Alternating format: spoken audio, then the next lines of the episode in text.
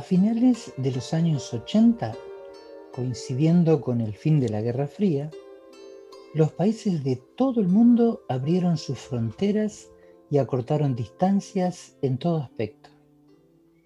Se enriquecieron las comunicaciones y esto repercutió en que cada sociedad conociera usos y costumbres de culturas muy diferentes, entre ellos la gastronomía. Este fenómeno mundial se llamó globalización. Entre las costumbres exóticas más curiosas que llegaron a Argentina, sin dudas el sushi pasó de ser un plato gourmet en ambientes de alto poder adquisitivo a popularizarse y poder comprarse en comercios que el día de hoy podés encontrar en cualquier ciudad argentina. Hoy te voy a contar qué es el sushi y qué mitos lo rodean. Para empezar, te cuento que sushi es una palabra japonesa que se refiere al arroz avinagrado, pero en realidad tiene su origen en China hace casi 2400 años. Una forma muy antigua de preservar la carne de pescado cuando aún no había hielo ni salazón, era la de cubrir los pescados crudos con arroz y vinagre para evitar que se pudriera. El arroz fermentaba conservando en la carne el sabor y las propiedades nutritivas. Luego, el arroz se tiraba y solo se comía el pescado. Pero Parece ser que recién en el siglo II de nuestra era en Japón comenzó a aprovecharse todo el macerado y empezó a consumirse tanto el pescado como el arroz. Ese sería el origen del plato oriental que hoy conocemos como sushi.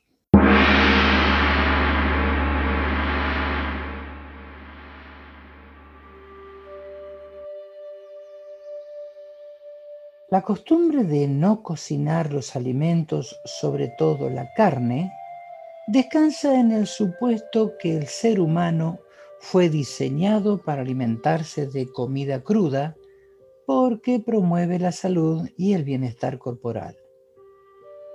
Lo cierto es que no hay ningún estudio científico que avale o que rechace este supuesto lo que sí sabemos por estudios arqueológicos es que la especie humana viene cocinando al fuego sus alimentos prácticamente desde el origen de las sociedades primitivas hace más de 28.000 años. Digamos, una costumbre que ya está más que arraigada generación tras generación. Hoy sabemos que el hábito de cocinar los alimentos, en especial las carnes rojas, no solo los hace más digeribles, sino que evita contraer muchos patógenos como las bacterias Escherichia coli, Campylobacter, Listeria, Vibrio y parásitos como la triquina, las lombrices solitarias y Toxoplasma. Y la carne de muchos pescados marinos también puede tener gusanos parásitos como los anisakis. Todos estos patógenos mueren cuando cocinamos los pescados por lo menos a 60 grados centígrados durante un mínimo de 5 minutos. ¿Y cómo darte cuenta que la carne está cocida? Bueno, cuando le insertas un tenedor hasta el centro del filet y este sale seco.